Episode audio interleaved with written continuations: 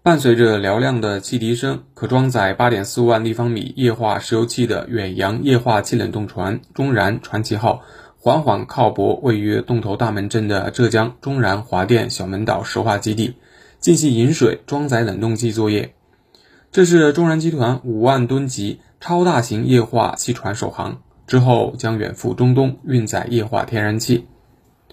浙江中燃华电小门岛石化基地位于温州洞头海洋经济示范区小门岛的北缘，隶属于中国燃气控股集团，是目前亚洲最大的常温常压液化石油气库，建有一千到五万吨不等的液体化工码头，总库容为十六点二万立方米。该基地也是中燃集团液化石油气四大库之一。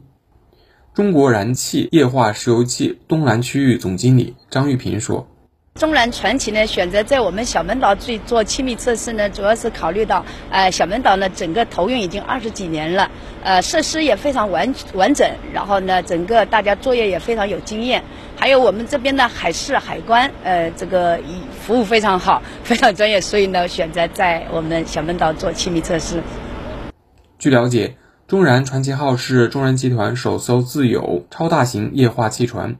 船舶总长二百三十米。船宽三十六点六米，行深二十二点二米，可装载四点五万吨液化石油气，系目前国际最先进的远洋液化气冷冻船。据悉，中燃传奇号三日离开洞头后，将在十四天左右抵达中东，届时将满载液化石油气回国。新华社记者夏亮、宋立峰浙江报道。